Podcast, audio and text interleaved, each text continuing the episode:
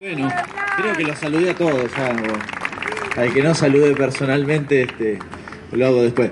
Bueno, este, ¿qué plaza vamos? ¿27? 27 plazas, vaya. ¿eh? Y seguimos.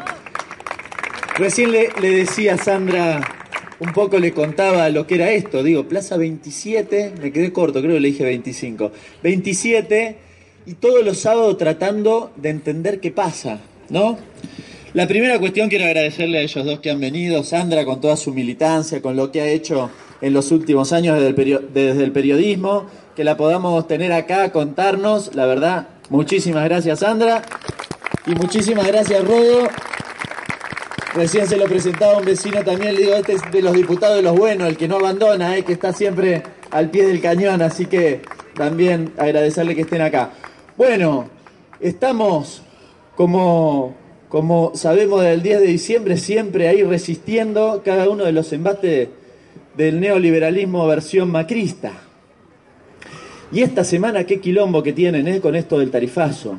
Yo quisiera reivindicar eso, no a la Corte. Quisiera reivindicar que ese fallo tiene que ver con todo lo que motorizaron tantos y tantos compañeros a lo largo y ancho de nuestro país. Ustedes lo saben, lo hemos dicho infinidad de veces tantos militantes que han tomado firmas desde el 10 de diciembre en adelante, cuando parecía que no, era, no significaba nada, los amparos que han hecho eh, también muchos compañeros, abogados, este, industriales, comerciantes, los clubes ¿no? que han resistido también esa liga de clubes que han resistido el aumento de las tarifas y tantos vecinos ¿no? que hemos hecho acá en San Martín dos ruidazos en esa esquina maravilloso que evidentemente tuvieron no en el macrismo, porque el macrismo mira para otro lado, pero en el resto de la sociedad evidentemente han sabido o han intentado interpretar parte de esto. No es una batalla ganada, claro está, ustedes saben en la situación en la que estamos y creo que todos tenemos claro también, se han apurado a llamar a las audiencias públicas y van a intentar este, ordenar ¿no? ese ajuste, porque en definitiva es lo que quieren, este, en, su, en su agenda, su eh, cuadernito han dicho se nos atrasaron algunos meses, pero no han cambiado su política y creo que vamos a coincidir que no tienen intenciones de cambiar su política. Por eso, contentos de lo que ha pasado, pero no satisfechos, también porque es parcial, bueno, todas las cosas que ya sabemos, no quiero andar demasiado en ello, pero a sabiendas de que tenemos que seguir resistiendo, bueno, estar muy atentos este, y como siempre al pie del cañón. Digo, no han querido cambiar su política. Les quiero contar, ustedes saben que siempre algún numerito yo me gusta traer, ¿no? Algunos me, me putea, pero bueno. Hoy les traigo dos. Muy sencillo. Hicimos ahí un cálculo de la asignación universal por hijo. ¿Vieron que Macri dijo, bueno, le extendimos la asignación universal, aumentamos el, el valor de la asignación? Mentira.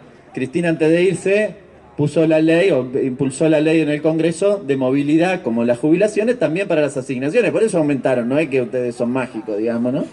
Entonces nosotros hicimos el calculito porque ya proyectaron el aumento de la asignación para septiembre, ¿no? Y entonces uno ve una curva que es más o menos así. Desde, este, desde el 2009 creo que están las asignaciones, hacia así sube, sube el valor, ¿no? El poder adquisitivo, es decir, cuánto podés comprar con esa asignación. Hacia así, así, así, y empieza a caer. ¿Cuándo empieza a caer? El 10 de diciembre, casualmente, el 10 de diciembre. Bueno, los tipos no tienen intenciones, no tienen intenciones, ¿no? De aquel que tiene asignación le vaya, le vaya bien. Las jubilaciones también. El segundo dato tiene que ver con eso. Algunos de ustedes deben haber oído también, porque salió en la tapa de Clarín y La Nación, etcétera, etcétera de lo maravilloso de la devolución del IVA. ¿Alguno escuchó de eso? Vieron que era para los jubilados y para los beneficiarios de la asignación. Yo me fui a buscar, porque salieron los primeros datos, y me fui a buscar qué había dicho Pratgay. Lo conocen a Pratgay, ¿no? Me fui a buscar qué decía cuando anunciaron esto. Dijo, bueno, 8.600.000 personas se van a beneficiar con esto de la devolución. Dije, va, fa.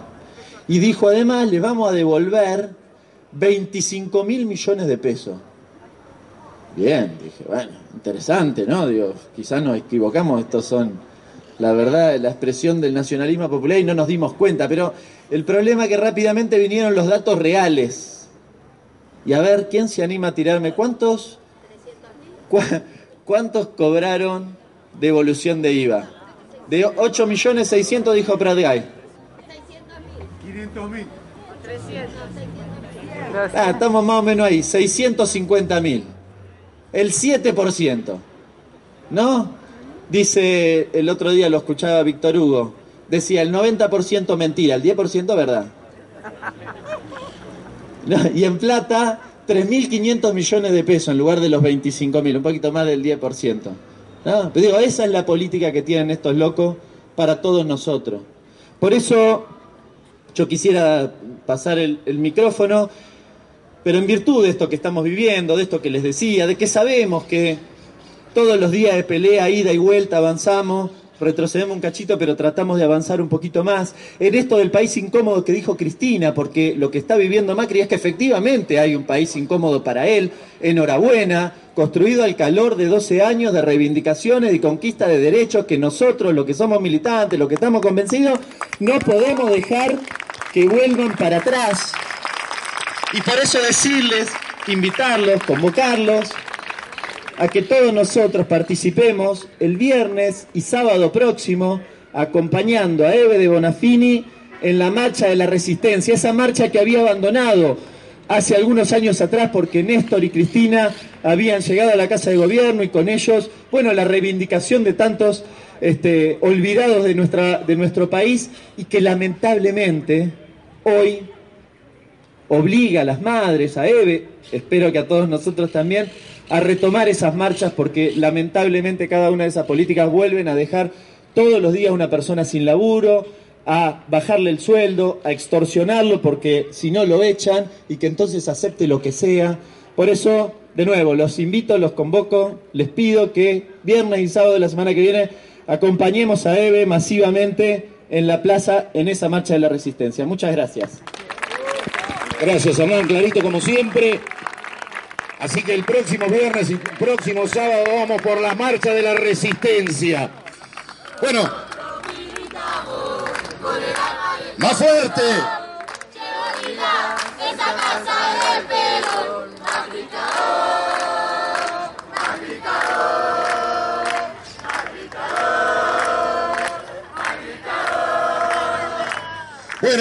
Para darle continuidad a esta plaza del pueblo en San Martín.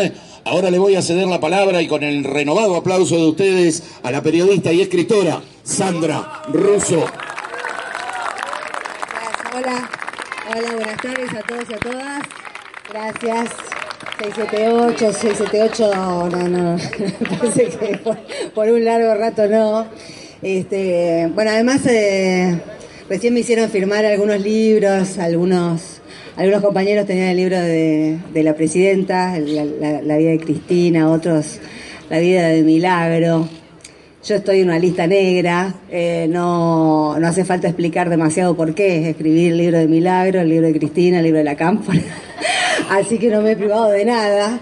Y, digo que, estoy en una lista negra junto con mis compañeros de 678, precisamente porque esto es algo que se está invisibilizando y, es muy perverso, porque se invisibiliza hasta entre los compañeros de los medios que salvamos y que nosotros mismos también escuchamos, porque son absolutamente necesarios, pero nosotros los que formamos parte de, de 678 somos pianta pauta. Es decir, si nos contratan a nosotros, se les va la pauta. Así que eh, tanto C5N como este, la 750 y Del Plata, a mí me echaron de Del Plata en febrero.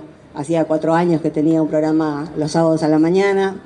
Y es muy doloroso, digamos, es un momento muy doloroso porque de hecho no podemos ejercer el periodismo. Este, yo vivo de la docencia, que me encanta, y de la escritura, que también me encanta, pero hace 40 años que soy periodista y esta es la primera vez eh, que, sé que no voy a ser contratada en ninguna parte. Y también entiendo por qué no voy a ser contratada en ninguna parte y entiendo que esos pocos medios que se salvaron tienen que sobrevivir de alguna manera, pero lo cierto es que hay que visibilizar que es un mecanismo perverso de acallar voces que ellos identifican como cristinistas, básicamente. Eh, entonces, primero eso. Eh,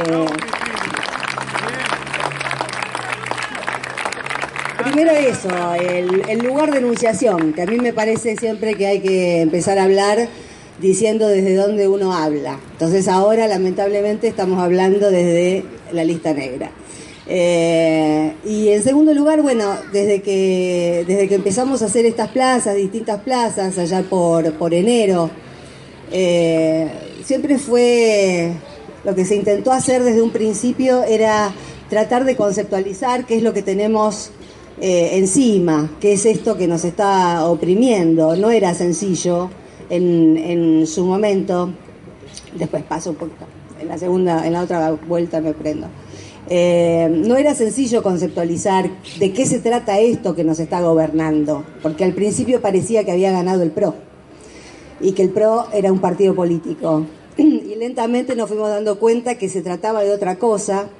Eh, algunos teníamos un poco más de elementos para darnos cuenta de que se trataba de otra cosa, porque eh, bueno, por ejemplo, yo durante todo el año pasado en las contratapas de página 12, que sigo haciendo dos por mes, este, durante todo el año pasado, casi todo el año pasado me dediqué a hacer notas sobre los tratados, los distintos tratados de libre comercio que está queriendo firmar Estados Unidos en distintos lugares del mundo, ¿no? Que son tres. Eh, y y yo insisto, eh, bueno, parte de mi laburo alguna vez ha sido este, editar política internacional en, en, página 12 y la lectura internacional, la lectura de los hechos internacionales, me parece que la vamos a tener que ir incorporando por nuestra cuenta, pero decididamente, porque no se puede entender lo que pasa en la Argentina si uno no entiende cuáles son las variables que están jugando el poder en el mundo porque así como no se entiende Jujuy y lo que pasa con Milagro Sala, si uno no entiende lo que está pasando a nivel nacional, no se entiende lo que pasa a nivel nacional si uno no advierte que la, madre de todas las grietas es la que este, es la que parte aguas entre Estados Unidos queriendo manejar el comercio, o por lo menos el 80% del comercio internacional, y el bloque que se está armando bajo el ala de, China y de Rusia. Y era el bloque al que nosotros nos estábamos incorporando de la mano de Brasil. No es casual lo que está pasando en Brasil y lo que está pasando en la Argentina. Era la puerta de América Latina, los BRICS, era la puerta de esta región que por primera vez en 200 años estaba creciendo sin que creciera la desigualdad a un, a un mundo con capacidad de decisión autónoma que no es lo que está sucediendo ahora, lamentablemente. Los que votaron el reendeudamiento y los que votaron el pago a los buitres eh, pueden criticar todo lo que quieran las decisiones políticas del PRO, pero no son niños de pecho ni niños de preescolar y cuando estaban votando el reendeudamiento sabían perfectamente que estaban votando el hambre del pueblo. No hace falta recibirse de nada para darse cuenta que si le pusieron el voto a eso, le pusieron el voto al hambre del pueblo y le pusieron el voto al fin de la soberanía y le pusieron el, el, voto al fin de la independencia económica y al fin de la justicia social. En esos votos se resumió eh, el destino de este país en los próximos años y la pata que nos está, este, que tenemos en, en la cabeza y que no va a ser fácil eh, sacárnosla de encima. Eh, y digo que es difícil saber por dónde por dónde encauzar la, las ideas, porque, mm, porque están pasando demasiadas cosas al mismo tiempo y la verdad no nos dan ni el tiempo, ni la cabeza, ni, ni la organización que podemos este, armar para ir en contra de todas esas cosas juntas. Pero, pero todo yo creo que se resume en... Eh, a veces me da la sensación, no sé si ustedes han ido alguna vez al Cusco, ¿no? Pero ahí se ven los cimientos eh, de, los, de los incas y, arriba las construcciones de los colonizadores. Y a veces me da la sensación de que la embestida de la derecha global, porque no estamos hablando de una derecha local, estamos hablando de una derecha global que se articula por eso tenemos que hacer esfuerzos enormes por articularnos entre nosotros, porque la derecha se sabe articular, está articulada en todo el mundo.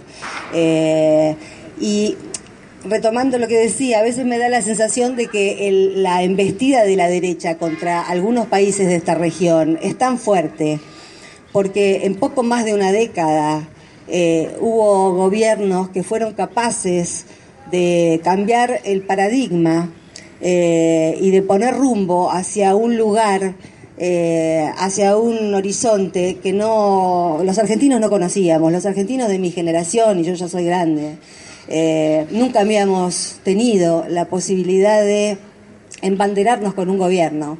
A mí a veces me, me causaba no, no gracia, porque la verdad que me dolía, pero este, me parecía absurdo eh, que, que, se nos reprochara a algunos que defendiéramos eh, el proyecto nacional y popular, eh, o que nos dijeran militontos, o que nos acusaran de mercenarios. Bueno, cuando ahora se están descubriendo, ¿no? Las mujeres de Majul y las de Leuco tienen, tienen buenos laburos. Este, pero pero a veces me, me causaba este me causaba una sensación de mucha impotencia, porque para mí es absolutamente natural lo que me pasó a mí, porque sé que le pasó a millones de personas de mi edad, de mi generación, este, el habernos, eh, el haber tomado partido y el habernos embanderado y habernos puesto a accionar, eh, diciendo además que lo hacíamos, porque siempre habíamos defendido las mismas ideas. Es decir, en realidad el debate del, periodismo militante o el, periodismo profesional siempre fue una falacia, porque yo no, tengo muchos años de experiencia profesional, aunque ahora no la pueda ejercer.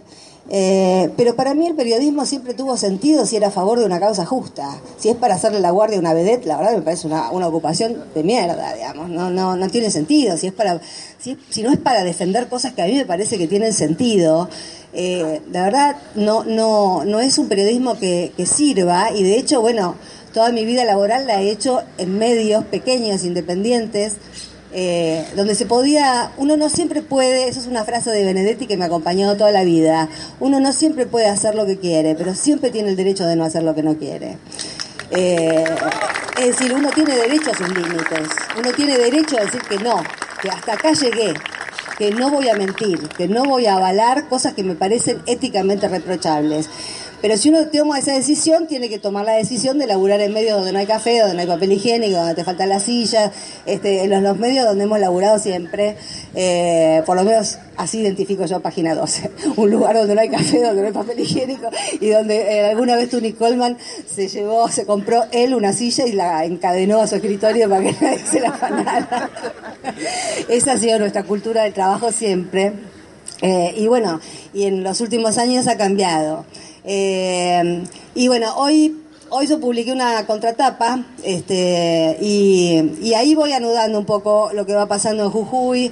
A Milagro le han cortado el, castigo de la celda de aislamiento gracias a la huelga de hambre que llevaron adelante compañeros y curas. Este, pero sigue detenida, sigue detenida y Echecolats este, está muy cerca de recibir la prisión domiciliaria. Ese es el país en el que estamos viviendo. Eh, pero también recordaba en esa contratapa que yo me acuerdo que fui a Jujuy a apoyar a Milagro allá por el 2009, cuando Morales empezó a hostigarla y la acusaba de haber sido la, la ideóloga de un escrache que le hicieron con huevos. Y creo que el recuerdo de esa causa, que es una de las que se le acumulan y por la que está preventivamente detenida Milagro, creo que es oportuno recordarla ahora que este, esta semana fuimos testigos de la opereta esta de la mujer de Campera Roja en Mar del Plata. Que yo, quiero decir, asociemos, compañeros, asociemos una noticia con la otra, porque, porque gran parte de la fuerza que podamos tener tiene que ver con nuestra capacidad de discernimiento colectivo. Eh, y nos tenemos que dar cuenta que, así como sucedió eso en Jujuy, y hoy Milagro está presa, eh, esta embestida que tuvo que ver con achacarle a Cristina eh, las piedras que nunca existieron, eh, y que por suerte apareció una foto donde se veía que la, la, señora de la Villa 31 no tenía una campera, tenía un chaleco. Y, y en esa foto se veía el suéter negro, ¿no? Que le salía de una de las mangas del chaleco. Bueno, contamos con esa foto y fue esa foto la que desarticuló la opereta. Pero ¿qué hubiese pasado, pregunto yo en la nota, si con todo su derecho la mujer hubiese usado una campera igual que la otra? ¿Qué hubiese pasado si algún, algún compañero destemplado o inorgánico o con falta de referentes o con falta de línea eh, hubiese tirado piedras. Eh, nos hubiésemos visto en un gran problema, porque están esperando que suceda eso, nos están hostigando para que reaccionemos así. Están, eh, no es que uno, hoy en, yo subí esa nota al Facebook y vi algunas respuestas engañosas, porque los trolls están adoptando formas engañosas. Primero entraban para insultar, ahora se hacen pasar por compañeros impacientes que nos tildan de, mansos y de cobardes, a los que decimos que hay que esperar la línea y hay que mantener la calma, porque si lo dice Cristina y si lo dice Eve, que hay que mantener la calma, que, digamos, ¿qué más vamos a dudar? Es, evidentemente es una lectura histórica, una lectura del cuadro de situación, y es lo que nos están diciendo dos mujeres que digamos, si pensamos en las madres, si pensamos en las abuelas, si pensamos en esa resistencia que duró más de 35 años hasta que hubo una luz de justicia y jamás, jamás eh, cayeron en ninguna provocación y en ningún acto de violencia cuando les habían desaparecido a los hijos y a los nietos, ¿cómo no vamos a ser capaces nosotros de mantener la calma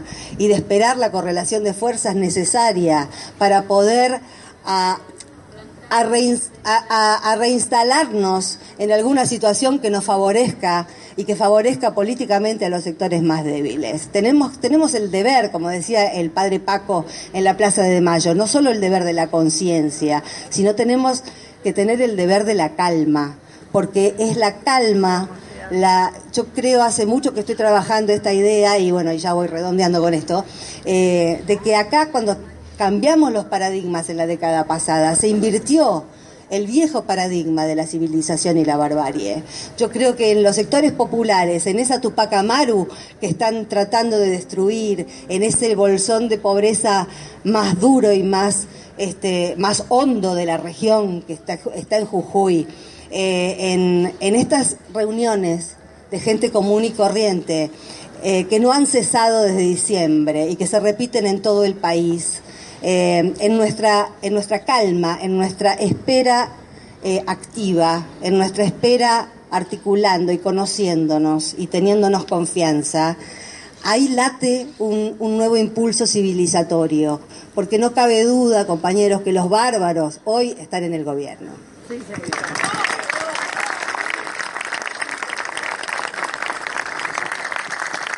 Excelente un resumen maravilloso